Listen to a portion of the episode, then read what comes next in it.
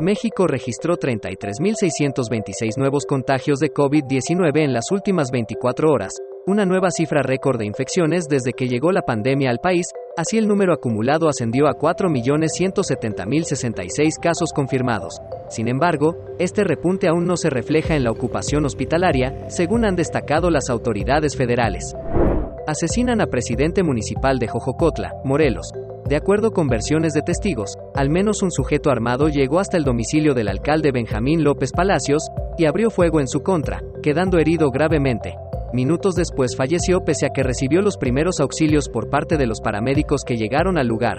El gobernador de Morelos, Cuauhtémoc Blanco, condenó los hechos y garantizó que se llegará hasta las últimas consecuencias para detener a los culpables.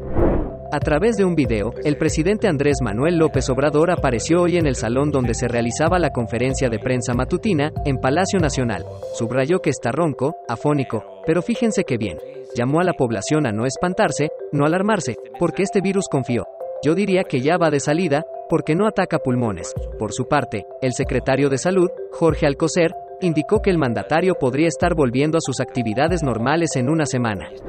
Los medios en Corea del Norte anunciaron que el proyectil que el régimen probó en la víspera es un misil hipersónico, que golpeó un objetivo situado a mil kilómetros de distancia, y que el lanzamiento de prueba estuvo supervisado por el líder Kim Jong-un, quien llevaba sin estar presente en un ensayo de armas casi dos años. Se trata de la tercera prueba reportada de un misil hipersónico de planeo por parte de Corea del Norte, luego de una realizada en septiembre de 2021 y otra la semana pasada. A poco más de dos meses de la trágica muerte de Octavio Ocaña, su hermana Berta Pérez mencionó a los medios de comunicación que las investigaciones darán un giro inesperado, pues los dos acompañantes del actor volvieron a rendir declaración. Pese a que los acompañantes se encuentran bajo el programa de testigos protegidos, adelantó que hay varias nuevas líneas de investigación y que además, la nueva versión detalla que Octavio no se disparó.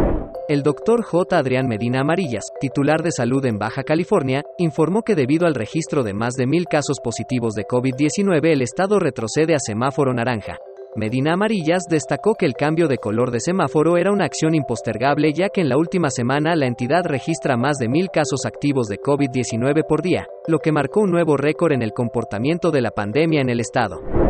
En Tehuacán, Puebla, una asociación civil ofrece una recompensa de 10 mil pesos a quien brinde información sólida para dar con el responsable del envenenamiento de tres perros y un gato en el fraccionamiento Mayorazgo 2.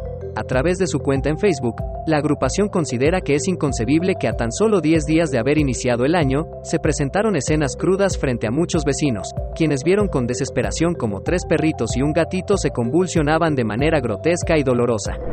Un camión rotulado con logo e identidad de Diconsa chocó contra el muro de contención a la altura del kilómetro 64 de la autopista Veracruz-México. Lo que parecía inicialmente un accidente carretero, se convirtió en el rescate de 38 migrantes que viajaban hacinados en la caja del vehículo. El conductor del camión marca Kenworth se dio a la fuga tras el impacto. Segalmex, responsable de Diconsa, informó que el vehículo tipo Torton, con placa 64AN8T, no pertenece a su parque vehicular por lo que seguirá por la vía judicial los hechos suscitados, a fin de que los responsables sean castigados con todo el peso de la ley. Estas han sido algunas de las noticias más destacadas hasta ahora. Agradecemos tu preferencia. Te invitamos a seguirnos en redes sociales, búscanos como garabato.info. Hasta la próxima.